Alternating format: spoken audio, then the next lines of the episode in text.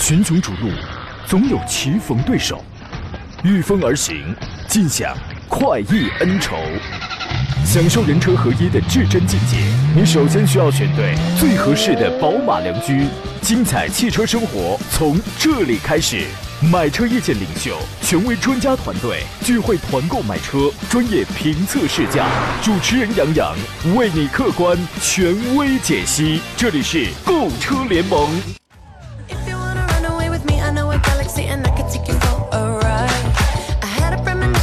来，诸位，欢迎在礼拜四的上午时间如约收听山东交广此刻开始为你进行全省直播的专业汽车节目《购车联盟》，我是杨洋，在济南继续问候全省的朋友啊。诸位啊，你们是否也有一种同感啊？就是说，现在看这个短视频呢，其实最喜欢看的是评论。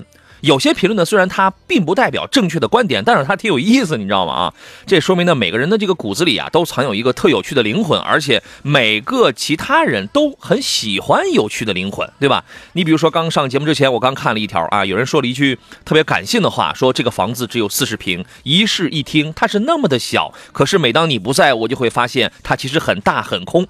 现在是个人啊，其实都能看得出来，他是想表达男主因为心爱的人不在身边而感到空虚、寂寞、冷的意思，对吧？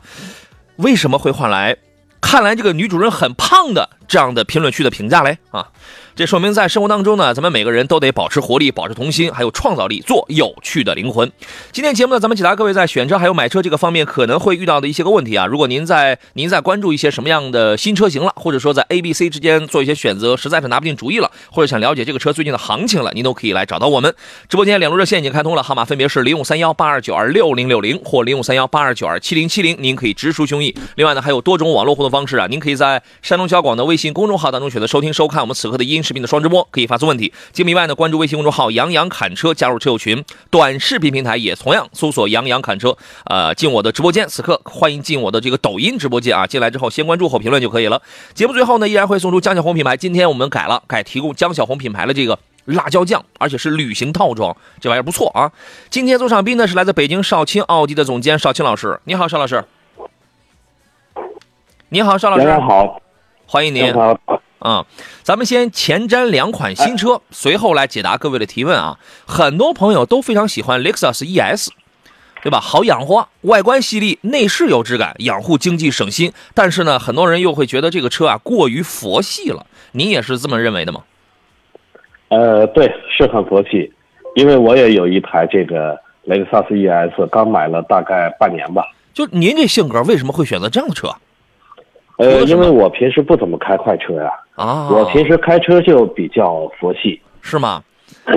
那，这个它倒是蛮适合你的啊。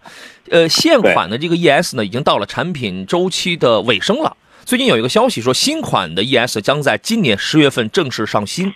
那么根据报道呢，呃，刚好前两天在外媒上也发布了新款的 ES 三百 H 的一个配置信息，折合人民币的话大概是三十五到四十二万啊。因为现在啊，日本本土那个工厂缺芯的情况非常严重，所以这个零部件的供应，包括这个生产呢，其实是不能步入正轨的。呃，所以极有可能会导致十月份就算上了新，可能您的提车周期。会很难，会很长。反正按照原计划呢，新款的 ES 将在今年第四季度在国内上市。有变化吗？有啊。首先是外观方面，它用了最新的家族元素。其实现在这个纺锤的这种设计风格啊，就外观很犀利，内饰相对保守一点啊。就是这种风格对它来讲已经比较成熟了。它只需要在这在以此基础上，以此为基，然后把前脸去进行一些犀利和运动方面的优化。就可以了。轮毂方面也有变化啊，中网方面也有变化，因为它也分普通版还有 F Sport 的那个版本嘛。Sport 那个版本那个前中网，它变成了更小、更小孔径的那个暗黑镀铬网纹的装饰，这个你不用改了，你不用改了。大灯那个灯腔造型更加的犀利了，就跟那个战刀是一样的。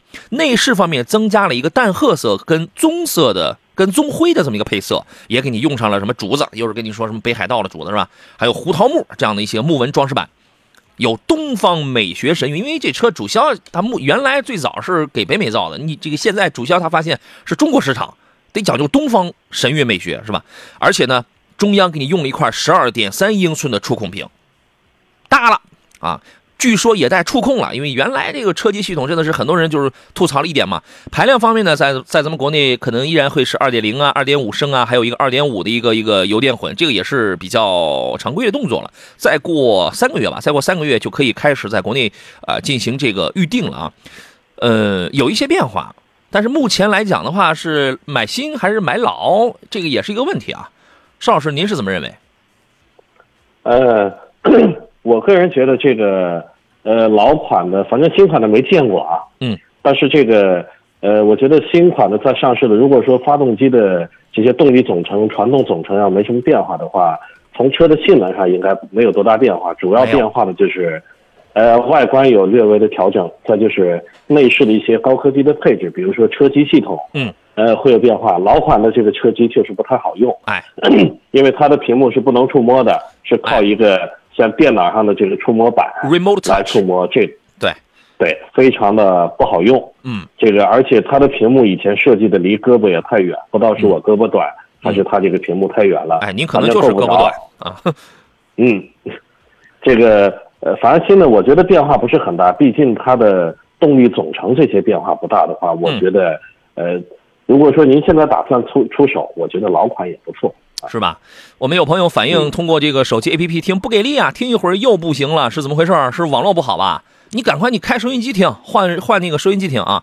第二款车是很多年轻朋友都比较期待，而且在观望的车叫领克零九。这个车呢，之前我说还是蛮香的，是值得期待的。最近呢，我们从这个内部渠道又获得了零九的一部分产品信息，而且网络上也刚刚公布了它的一个预售的价格是二十九万九千八到三十六万六千八，这个价格这个很大很大的概率还会再降的啊！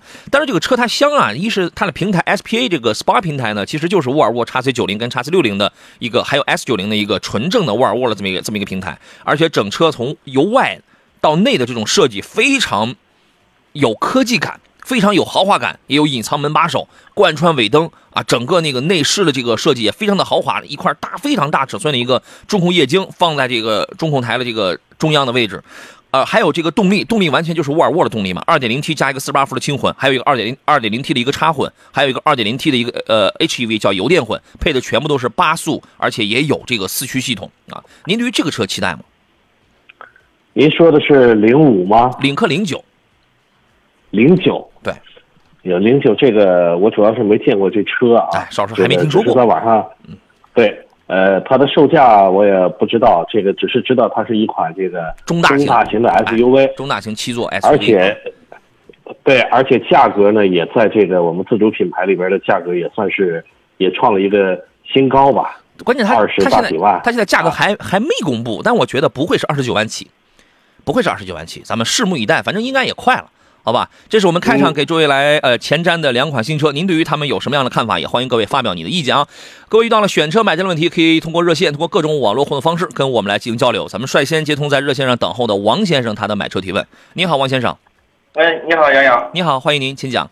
哎呀，那个，我想就是现在不是放开二胎了嘛？我嗯想这个家里的现在买的是个五座的昂科威，嗯，呃，想把它就是换成一个七座的，嗯，七座的我不想要 RSUV 了，我想看一下七座的就是那个 MPV，嗯，嗯，你看你杨洋老师有什么推荐吗？那么这在嗯二十啊，落地不能超过二十五吧？落地不要超过二十五。就那所有所有的费用嘛，嗯什么都加起来之后，喜欢合资品牌，还是说想选性价比高一点的这个国产车？嗯，呃，性价比高一点的国产车也行。嗯，性价比我我比较倾向于那个传祺 M 八，传祺 M 八是吧这个？车怎么样？传祺 M 八也不错，这个车有一定的商务特质。你要你要想性价比高，你就你就瞄两款国产 MPV，一个是传祺的 M 八，这个车目前来讲销量要好一点，而且车呢走的是大气商务的路线，小毛病偶尔会有，做工偶尔也会比较的粗糙。还有一款车是荣威的 IMX 八。荣威荣威 IMX 八呢是刚刚是刚刚在中保研的碰撞测试当中唯一一款获得各个方面全优的、全保障、全安全的一款 MPV，它是唯那一一款。个车的你就是油耗了什么可以吗？啊都不高，它的油耗只会比 M 八低，只会比 M 八低啊！大因为大家都是啊 2.0T 的这个机器啊，但是反正看你的取舍，你如果喜欢那种、呃、车长一点儿。商务范儿浓点儿、宽大的那种大气的那种车风，跟个跟个埃尔法似的，那那你就搞个 M 八好了。但是如果你想要更精致的，而且因为你是二十五想要落地嘛，我觉得你二十二、二十三万的这个裸车的 MX 八配置非常细腻，非常它就很新潮，很年轻，很呃，很它那个是也是商务车吗？是的，我没我没研究那个车。呃，啊宜商宜家的风格，宜商宜家的风格。我们听一下少青老师的意见分析。邵老师，呃，其实呢，我的首首先的推荐呢就是传祺的 M 八，嗯，因为传祺 M 八呢，包括我们公司的同事，也包括身边的客户都有这款车，嗯，虽然不是最新款的，但是他们对这款车的这个评价还是很高的。比如说，三菱的发动机，二百五十二匹马力的三菱发动机，嗯，加这个八 AT 的变速箱，经济性、油耗这一块也不错。这个关键是车内的空间，虽然说后备箱不是很大，但是车里边的空间呢，这个它绝对是能跟这个别克的 G8 能够就是相提并论的。嗯别克 G8 呢，性价比绝对是没有传奇的 M8 要好。因为预算在这儿了，呃就是想要二十五万落地，对吧？二十五万落地，传奇 M8 是完全可以的呀，可以买到一个像是传祺尊贵 M8 版的现在好像三九零尊贵版。嗯价格没就是，嗯，那个叫什么什么什么什么什么版的那个领袖版咱们这个预算能买领袖版，领袖版。对，它就分领袖版跟大师版嘛。呃，咱呃，我我是咱曲阜的，咱曲阜的呢，可能我要去的话，只只能是去济宁那个地方，嗯有 4S 店。那现在的这个就是你说的那个领袖版的那个价格，现在，呃，超过二十万嘛，就是裸车价。没有，因为它分很多的配置，这个这个车起步价就才十七万多，裸车的起步价就才十七万多。哦对，大师系列的起步价是二十四万起步，一直到二十九万两千八。像您这个预算呢，买到它的领袖系列里边三九零 T 的，像买个尊贵尊贵的叫什么？尊贵的就它就叫尊贵版，第三四档的是可以买得到的。它就叫它就叫这个尊贵版。我建议你把这个车啊跟 i 跟 MX 八你可以比较一下，啊看你想要什么。哦哦哦，啊，那个那个叫荣威 MS 八是吧 iMax 八，？R I Max 八哦。对，i 行，我我我从网上搜一下那个。嗯，就看一下实车，那个稍会会比 M 八稍微小一点，尺寸上稍微小一点。一般啊，哦。对，一般很多这个公司啊，企事业单位啊，一般因为他想要一些这个大气啊，或者想要一些空间尺寸啊，所以选 M 八的比较多。而且 M 八的上市时间明显要早了很多年，它上一代叫 GM 八嘛，它呃，对对，它它它最早的是一八一七还是一八年它就开始卖的，而 IMX 八是去年才刚刚出来的，所以也有抢占市场的一个先决的这么一个时间上的优势，是吧？呃，我主要就是考虑这个空间，因为嗯我这个坐个五个人都嫌挤这个昂科威，那对啊，但是这你五个大人。你这俩都是七座了，你去试试你就知道了，都比你那个昂科威做的都宽敞。嗯，我这我还是再倾向于这个说 M 八的那个可以再说了，现在开开放的现在是三胎，不是二胎啊。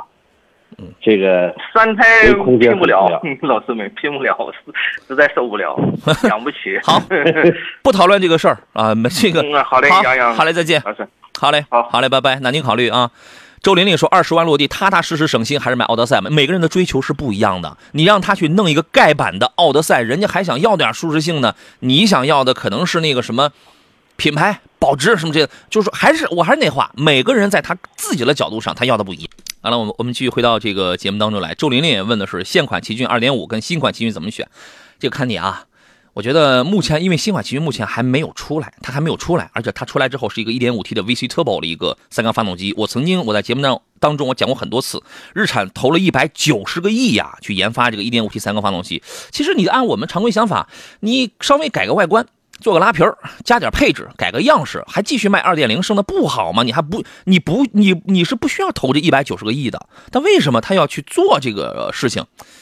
所以说这个就是，而且你你看啊，很多品牌当中的一点零 T 的那个三缸卖的比它 1.4T 的三缸价格还要贵，为什么？它投入的这个成本，它无论是投入的研发成本还是用料技术成本，它要更高。而且我之前也也我也给大家详细的去讲了，它用的 VTC 的这个咱们讲日产的这个三缸发动机用了 VTC 的这个抗磨了的这个材料，然后用了平衡轴啊，用了悬这个悬空制空的这个发动机，这个全铝的摆臂等等，其实它投入成本是非常大的。但是我们作为普通老百姓，在心理上其实还是过不去三缸这个坎儿。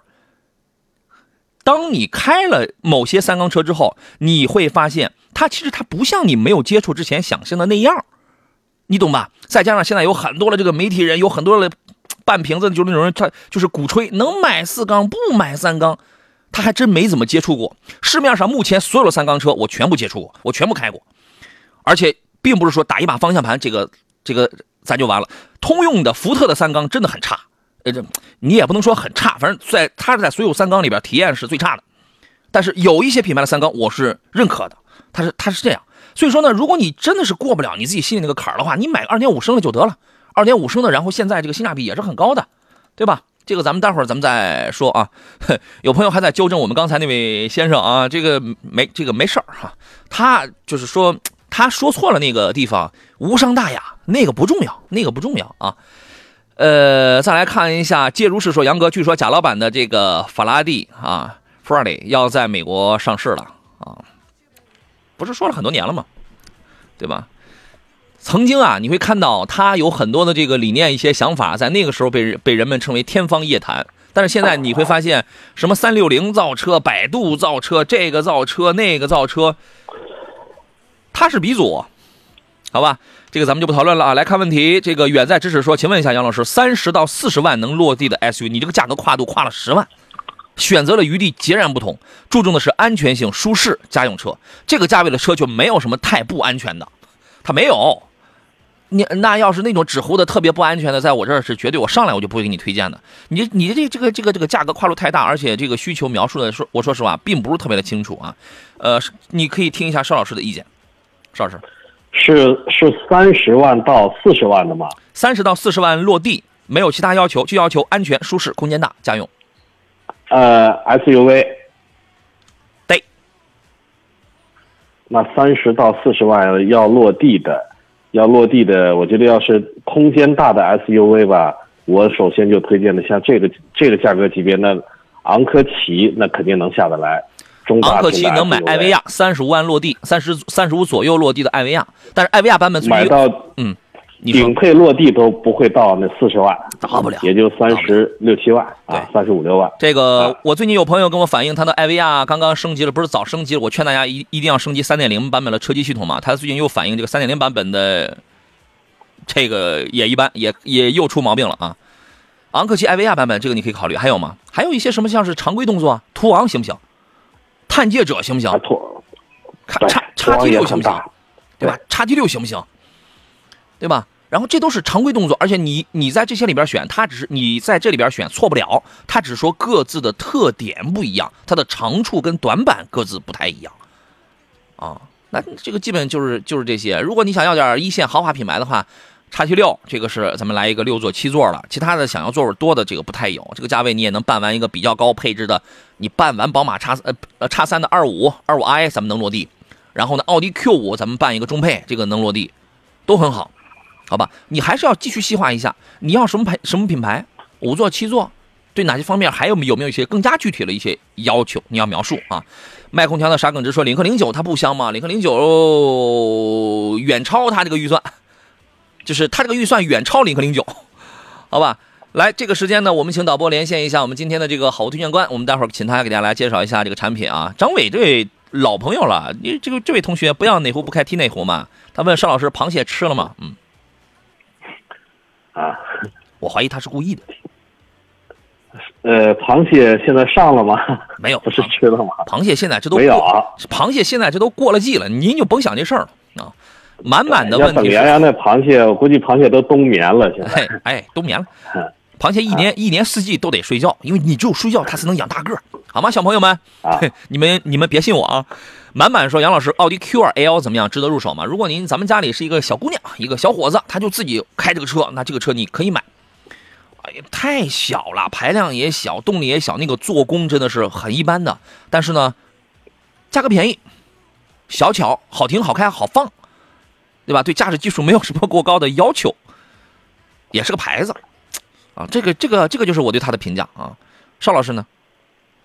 我觉得 Q 二可以买啊嗯，为什么呢？我跟您说一个理由，好，就是所有奥迪的经销商最赔钱的就是 Q 二和 Q 三。最赔钱的啊，对，您一个二十万到二十六万的一个小车，嗯，居然优惠的幅度能到六七万，您觉得这个经销商能挣得着钱吗？哎，有时候 A 八的优惠都没这么多。我们买车与否，不是在于它赔钱与否，对不对不是说他赔了钱，我们就好像买到一个特别好的东西，跟占了大便宜似的，对吧？不是这样。呃，作为作为一个小型的 SUV 来说，我觉得第一呢是它的品牌影响力，我觉得还可以；第二，性价比确实是在同级别里边是非常非常高的。1.4T 的涡轮发动机再配这个现在七式的干式双离合吧，已经非常成熟了啊，这小车，嗯，我觉得家用来说再合适不过了。行，呃，优惠完的价格十六万四千多起，嗯您觉得这个买的可是一个奥迪的 Q 二哎，就是小型的 SUV？入门嘛，咱没好意思说那话，你就买一牌子，这反正就是入门嘛，满足我们一个梦想啊。爆浆牛丸说：“你好，杨洋，非常喜欢你主持的节目，谢谢啊。最近呢，我也一直在关注新款奇骏，节目里也听你分析了它的技术，但是心里呢，对于日产的三缸行不行还是有顾虑的，这个很正常，对吧？包括是买新款还是买现款，现款目前的优惠合适吗？”啊，说其实我听你节目很久了，也非常赞同你对于不同品牌三缸技术的观点，能帮我详细说一下吗？我马上要进广告了啊，这个可能展不开了，咱们回来之后咱们再详细聊。这个待会儿咱们聊聊这个事儿，包括现款目前的正常市场优惠，我也可以帮你问一下啊。我们还有一位朋友问优惠的，这个是，呃，哎，他的问题被被顶掉了啊啊，这是夏天，他说杨老师你好，请问高八二八零 Pro 版济南现在优惠多少？谢谢。这个你要到店里面去问一下，应该在。一 W 上下应该在，可能有的地方也就几千，到不了一 W，但是正常情况下也就在一 W 上下。当然，但是这个车你要买啊，我要告诉你一下，我昨天我车友群当中有一位粉丝，他就是 1.4T 高尔夫的七档的干式双离合的这个车主，但是我不知道他那个车是刚是新车还是说早买的，那个变速箱又完蛋了。然后 4S 过来查查，然后好像查了好几回，就说这个是通病，这个是通病啊。啊，反正也也也看个人用吧，反正干式双离合它就那样啊。邵老师对于这个您是怎么看？哦，抱歉，我刚才在想螃蟹的事儿，没听清楚。您上边儿去，你高尔高尔夫八代的 1.4T 的七档干式双离合，没有螃蟹的事儿啊。啊，呃，高尔夫八是这个，他是要咨询这个变速箱稳不稳定，是吗？不是，是我准备告诉他这个事儿。啊，你有没有修过这个？个？你有你有没有修过这呃个反应变速箱呢？呃，现在的问题已经非常非常少了。其实在，嗯呃，尤其是二零一二年之前，这个这一类的问题非常的多。嗯，这个就是关于双离合的。其实一二年之后呢，其实这个出现的双离合出现故障的概率已经大幅的降低了。对，大幅降低，但是还有啊，我我我觉得你可以了解一下这个情况。我是杨洋，这里是购车联盟，咱们休息一下。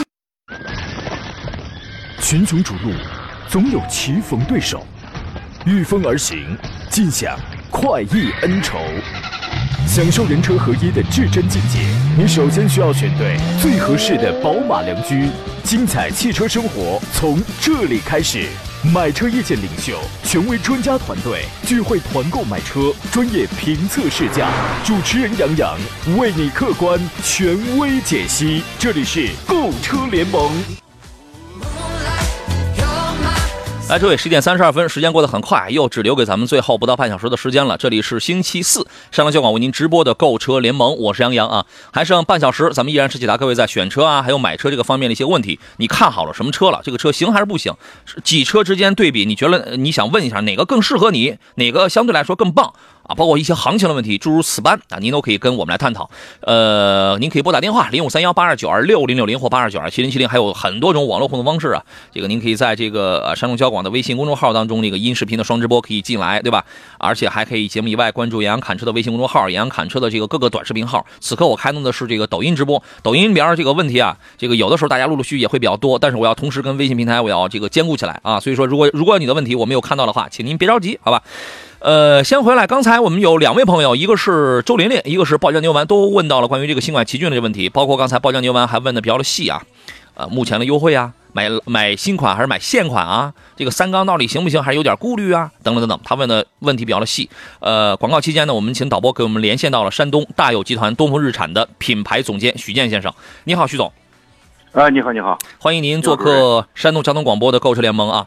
这个近期呢，一直有听众，有很多听众，他都会会很关心这个新奇骏的情况。咱们聊聊，包括现在的这个购车政策啊。据您观察，全新奇骏现在这个整个市场的热度啊，还有在消费者当中的关注度，实际是怎么样的？啊，现在全新奇骏啊，马上就要上市了。现在从我们作为专营店的层面，包括从总部层面来看，现在关注这款车的非常多哦，因为那个大家一个一个是对这个车比较好奇，也再一个呢对这个车的外形和外观、内外形、外内饰，还有动力，呃，还有刚才说的那个三缸问题，嗯大家都会都会很非常关注。对，其实都有多方面的这个观点。但是我刚才我在前面我说了一个事儿，我说日产它这个一是大胆，二呢，其实你作为常规思考来讲，它没有必要。你做个拉皮儿，改个颜值是吧？你稍微一弄，你接着卖那个二点零升，其实你不需要投入，你不需要投入那一百九十个亿的一台三缸发动机的投资的。怎么想？呃，好多人都这么理解的，但是呢，全新刚才我也说了，全新一代奇骏呢，它是这一个车呢是从呃由内而外全面的革新，嗯设计变更率啊百分之百，嗯，是真正的一个这个产品的一个革命。嗯它是基于呢全新的 CMF 呃 CD 的平呃平台首款的哎开发的一个 SUV。嗯，刚才你也说了，这个累计的投资的人民币呢达到了一百九十亿，确实是是一百九十亿啊。对，一百九十亿是日产史上规模最大、呃辅佐程度最高的一个项目之一。对，一是大胆啊，二是有钱啊。你知道这个，其实真的啊，就是很多的消费者，他可能他也去开了，他觉得哎不抖啊，噪音不大呀，是吧？但是呢，就是心里边，其实就是心里头他过不了三缸那道坎儿。对于这个事儿您是怎么看？您能给我们来来来来那个大致的解释一下这个奇骏的三缸它是怎么个一回事吗？呃，这个没问题。这样，我从三个层面来说吧。好，先从这第一个层面呢，就是发动机的性能方面。嗯。呃，这一款奇骏呢是搭载了日产全新的威斯途宝超变形的呃三百的一个涡轮增压发动机。嗯。呃，并且它的可变压缩比呢实现了从八比一到十四比一的一个转换。嗯，跟那个二点零 T 的是完全一样的。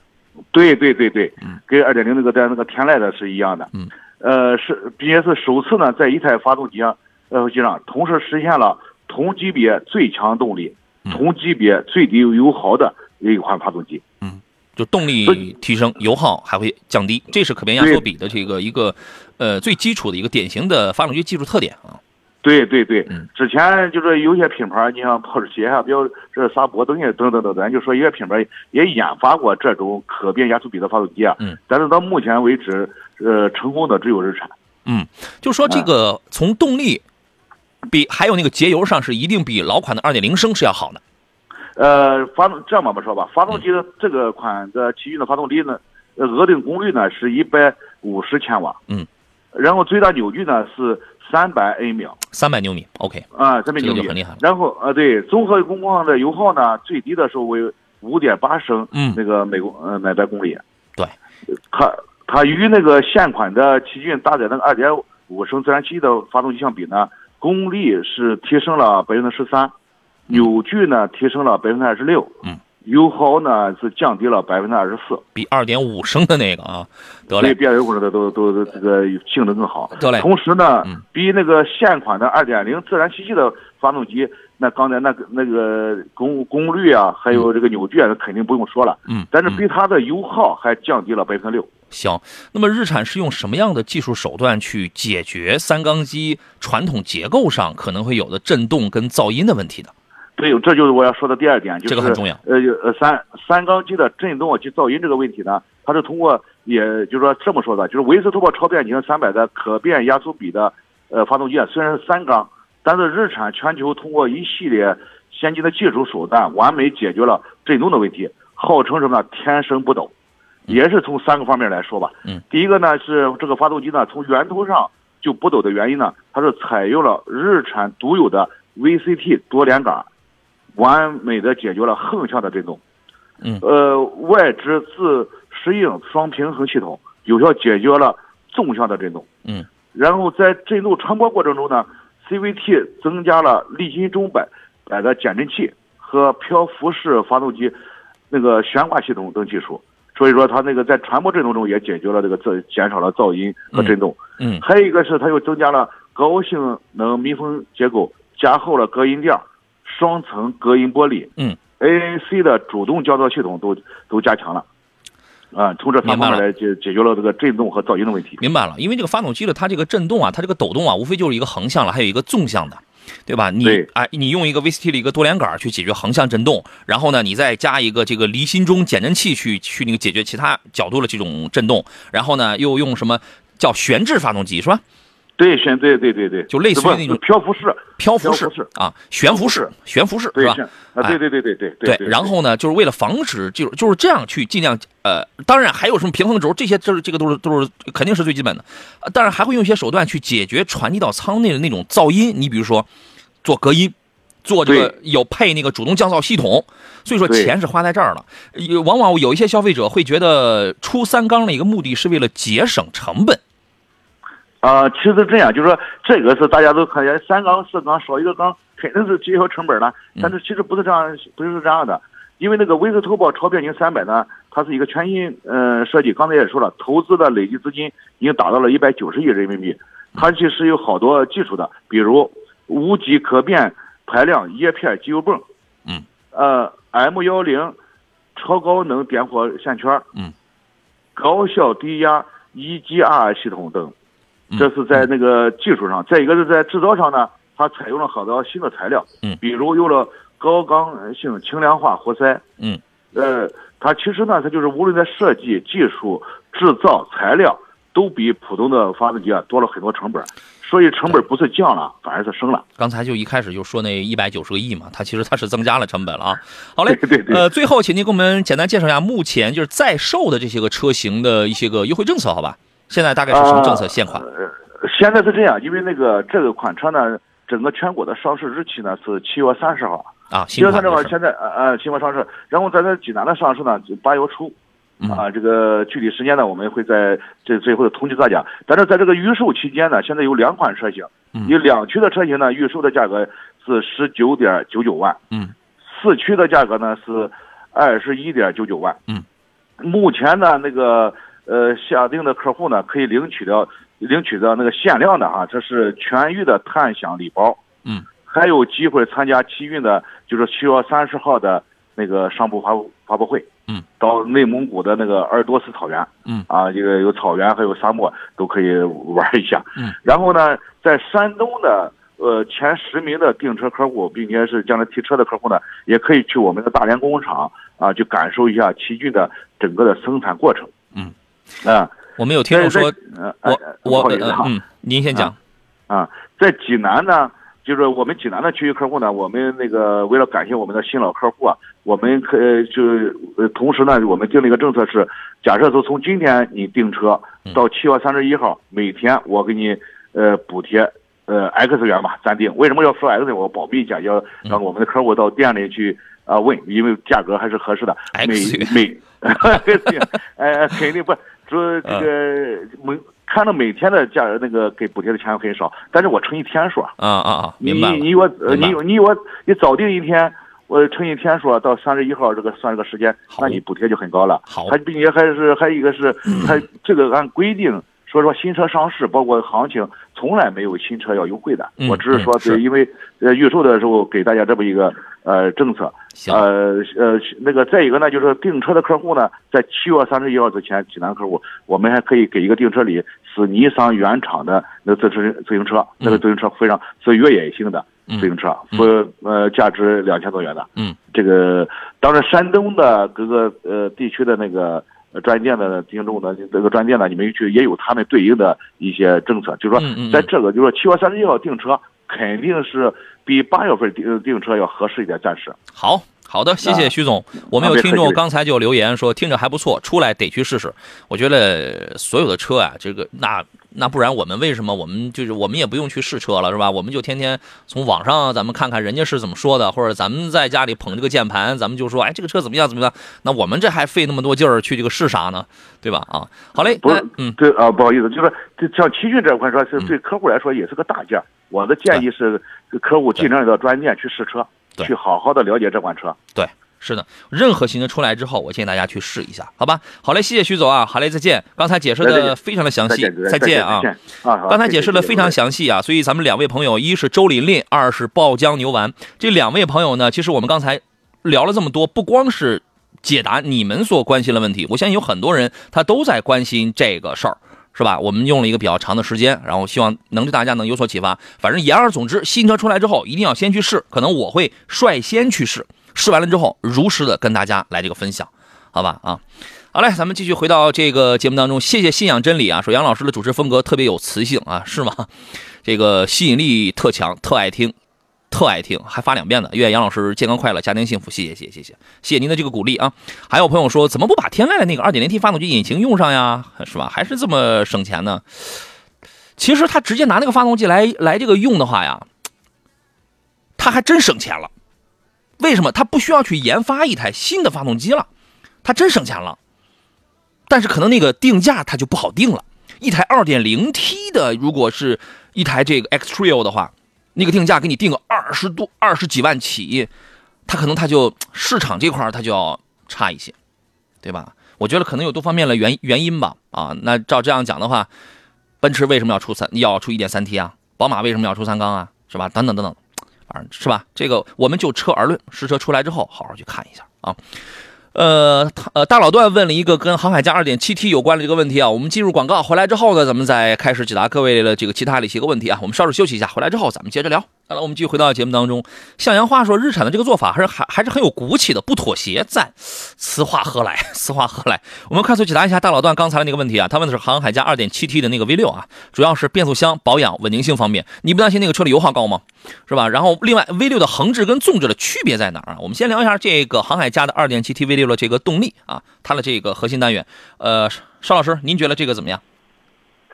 我觉得车没有问题，其实发动机也不用担心这个横置与纵置啊。啊，摆横置纵置来说的话，这个对于您这个开起来的感觉是一样的，嗯，没有任何区别，只是在我们维修的时候，横置和纵置可能在维修的这个复杂程度上不一样，嗯。就是有些会更费力，有些位置维修起来，对。但这个完全不在您的这个考虑范围之内。对，它就是咱们通俗来理解，它就是一个摆放的一个方式，一个布置，对，它这个不太一样，对吧？然后呢，2.7T V6 的这个发动机啊，其实是它就是福特的那个 2.7T V6 嘛，这个动力肯定是没有问题，六缸也比较平顺，油耗呃这个这个这个动力也挺好，配福特在国内能拿得出手的，除了 F150 上才会用的那个 10AT 之外，除此之外，在国内比较能拿得出手的这个 8AT。但是这个车油耗比较蛮高啊！我曾经我开 2.7T 福特锐界的时候，顺势油耗飙到三十多个。这个车实际在，你像济南这种市区路况的话，这个车掉不下十四五升油来，得在十五升上下。其他的我觉得问题不大，也很豪华，动力也够用，豪华配置什么也有空气悬架，都很好，使用成本会偏高一点。你考虑一下这个问题，好吧？其他纵置横纵置横置这个没有什么区别，这个这个也不是说没有区别啊，这个对咱们来说意义不大，好吧？我们来接通热线上等候的许先生他的这个买车电话啊。你好，许先生，哎，你好，你好，欢迎您，请讲。我想问一下，那个别克君越怎么样？君越可以啊，是有商用的这个用途吗？嗯没有就家用开，我就要求动力、隔音好就行。动力，然后呢，这个哎车除了后排的空间啊比较低，稍微一般一点之外，其他的配置、做工看上去也是很豪华的。他那个，我有一个朋友在修理厂上班，他说是这个变速箱和那个底盘打孔轻量化这一块没事儿吧？变速箱跟底盘什么是什么轻量化？他那个打孔轻量化，说是底盘有个打孔怎么着？底盘打孔这是好事儿，只要是强度够，打呃打孔就是为了轻量化。一般来讲，一个正经的一个大品牌，它会在不重要的地方给你用打孔的这种设计，比如说摆臂啊或者其他的一些个支支撑件上，它一定是不重要，就是在这个地方它给你打孔，这个没有问题的。哦，他这个变速箱怎么样？这个九 AT 的变速箱？嗯，中上等情况，也不是说没有顿挫，也有，也有。听了，您听一下邵老师的意见。我觉得还可以，就是您关注的是动力，我觉得动力像您肯定得选一个二点二点零 T 的，嗯，二点零 T，呃，他担心的是九 AT 的变速箱能不能使得住？我觉得使得住这一块儿没什么问题，只是说，呃，九 AT 的变速箱可能在使用中感觉顿顿挫呀，可能比像采 F 的这些变速箱可能略微大一些，您可以去试驾。对，关于那个什么那个底盘儿有些摆臂啊，有些地方打孔的这个事儿，您给解释几句吧。呃，打孔呢，首先它肯定是不会影响强度，只是为了整车的轻量化，哎，这些打孔呢也是非常科学的、合理的，减低一些这个整车的重量，但是在强度方面，我觉得大可以放心。很多车毕竟这是轿车，它不是越野车。很多品牌都这么干。您那个修理厂的朋友，他跟您说打孔这个事儿影响安全啊？他不是他那个意思就是说，就是呃，比那个那个那个迈腾啊什么的稍差点儿的质量。说打了孔就比不打孔的质量差是吧？他那个意思是，他是迈腾啊什么的，好像是铝合金的下摆臂，他那个不是吧？呃呃，理论上来讲，铝合金的下摆臂确实要好一些啊，但是跟这个打孔就是打孔就是就是等于是质量不好，这个真没什么关系啊。这个这个真没关系他。他我他我现在试驾了很多车，嗯。像凯美瑞啊，呃，迈腾啊，帕萨特啊什么的，我最后嗯。是这个君越还是这个君越比较好，可以啊。隔音啊、动力啊什么的，我感觉这几款车当中，它这个车隔音比较好，动力比较好。对，隔音好一点儿，动力够用，内饰配置比较豪华，可能就是使用成本稍微的高一点点。但是目前啊，不要一谈别克觉得油耗啊就高破天了，好家伙！然后一看自己一年连一万公里这都跑不了，然后呢，保值肯定是稍微惨一点儿，但是它符合你，它就是大更多项的这个呃更多点的符合你的更大需求，这个就可以了，哪有那么完美？它这个，它这个，他这个那个这几款车的话，还是像君越是吧？你像凯美瑞啊、迈腾啊、帕萨特啊什么的，你如果追求点豪华品质感的话，你可以侧重一下君越。缺它点就是我们刚才说了那个，他现在还有一个车，这不是新出了那个昂科威 Plus 吗？嗯。它是个四十八伏轻混，这个车能买吧？可以啊，这个车可以买，但你现在不要买，因为它很快会降价。降价。对你现在买，这不是吃亏吗？因为作为咱们普通消费者，对于价格这个东西，对于哪个品牌它是什么价格问题，这个你们是不敏感的。但是他他们说这我知道个四十八伏，他们这个他们说这个四十八伏轻混不是那么很好，是吧？他们是谁？还就是有些他 那个朋友他们说，哎，这个就是闲聊的话，你就听听就可以了。他现在他现在这个君越啊，但是总体来说还是看好那个君越，它有好几个配置，一个豪华，一个尊贵，还有一个艾维亚，我买哪个配置比较合适？艾维亚有点奢靡了。一般来讲啊，你就是尊贵还是豪华呢？你就取决于看你的预算，包括它在配置上插的这些个东西划不划算的问题。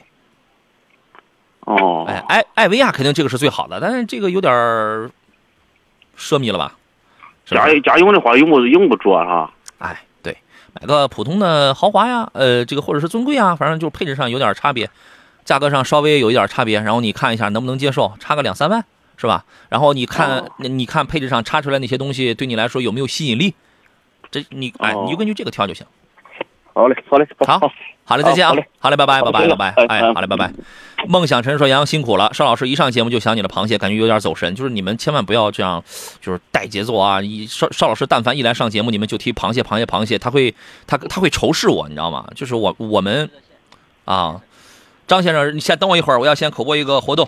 平时开车在路上，我们都希望有一个文明礼让的交通环境，这也是城市文明的一部分。由我频道发起的首届为文明点赞活动开始了，我们邀您一同为道路上的文明行为和文明出行的守护者点赞，让文明的信念常驻心间。参与方式呢，您可以在自身安全的情况下拍下您身边文明出行行为的图片或视频，发送关键词“文明”到山东交通广播的微信公众号，就有机会可以获得由齐鲁银行提供的十元红包。所拍视频更有机会在山东交广的官方抖音号进行推送，点赞量超过十万可以获得价值五十元的现金红包一个，点赞量超过五十万可以获得一百元的现金红包。文明行为的范畴呢，就包括礼让斑马线啊，帮扶邵老师过马路啊，还有文明执法呀，不闯红灯、不抢行啊，不车窗抛物啊，不来回穿插、不长时间鸣笛等等。感谢本次活动赞助方齐鲁银行的鼎力支持。来，咱们接通热线上等候的张先生，他的买车提问。你好，张先生，哎，你好，你好是我啊，欢迎您，请讲。接通了是吧？通了是这样，嗯，最近这辆车，哦，呃，想买辆 MPV 类型的，嗯，呃，我有什么推荐的？呃，什么价位，什么要求？嗯、价位呢，我觉得三十万以内吧。嗯。啊，还有什么别的要求要？求要求就是家庭用，嗯、耐用一点，省油。MPV 就没有什么多省油了。您一年能跑多少？能跑几万公里啊？预计呃，就是家庭用一两万公里吧。啊？对，那您这个省不省油的，这还能查出啥来？想要合资的，还是想要国产的？随你挑。嗯，这不没有概念吗？合资的什么优点？就是 MPV 也不是很多，这不也是在不，多。比方说啊，不多，奥德赛啊、GL 八啊、GM 八啊，国产的对，M 六也看过几个，还有那个什么荣威啊什么。嗯，就你自己有没有具体的想法，或者你自己有没有就是比较感冒的几个车什么的？我们也别从头说了，这车这个价位车就是再不多，那也还是光卖的好的主流里边，就还是有几个的，特点不一样而已。对，自己您自己现在目前就？集中在奥德赛，奥德赛，嗯。啊，嗯。嗯，别的 GM 六、GM 八，G M 八啊，M 八。啊 M 八，你能拿一个很啊。很高的配置的，还有吗？呃，不用很高配置的，嗯，你预算在这这个儿，你你预算在这儿，你你准备啊花三十万，你十七万起的 M 八，你当然你就是不愿意，他也能买个很高的配置呢，对吧？啊，还有吗？哎呀当然三十万以内越啥？嗯还不是您刚才您您说了句啥？啊，我说当然低点配置丰富点更好啊，哦，呃，你要是那个奥德赛呢，你也可以买奥德赛，你可以买那个原车价在二十五万多了那个，你三十万现在是没有问题，那个配置还凑合，那个配置还凑合。你经常啊你不大经常跑高跑高速是吧？呃，不是穿机场啊，那那无所谓了，因为奥德赛在高速上的油耗差距也没有很优势很大，而且隔音也也那不是很好啊。经但是啊但是市区开的话，它挺舒服，它挺经济，是吧？但是你里程也没有差太多嘛。这个车你可以买，M 八的性价比很明显比奥德赛要高很多，因为你就算是二你就算二十五万的车的话，那个 M 八的配置界也会好太多了啊。您听一下邵老师的分析，邵老师，对，我的建议呢也是不要不用太迷恋这种合资品牌。其实我们现在自主品牌已经做得非常好了。我个人推荐就是在这个价位的话，其实首选我个人推荐是传祺的 M 八，嗯，因为从这个各个方面吧，内饰、做工、空间以及它的发动机还有传动总成，我觉得都过得了关，而且在这里边的竞争优势还是非常大的。我觉得它的对手也就是只有说别克 GL 八能算得上对手，还有这个荣威的 MX 八。嗯，就哦这三款里边，我首先推荐的是传祺的 M 八。这个性价比高是吧？啊，性价比高高。哎，呃，这两天看还有马上要上市一个什么起亚嘉华啊什么的，值不值得再观望一下，等待一下？嘉华呀、塞纳呀，那都得明年呢，那都得明年。你要是不着急的话，你可以等，你当然可以等，啊，可以的，那都得明年很着急。啊。那两款车评价怎么样？如果和奥德赛 GM 八的话，目前没有明确评价，因为车还没见到，所有人都是对都是对着键盘评价，对吧？那个塞纳呢，先是广汽丰田先给它国产，然后是一汽丰田对它也进行国产，出来之后只用第四代的2.5的混动。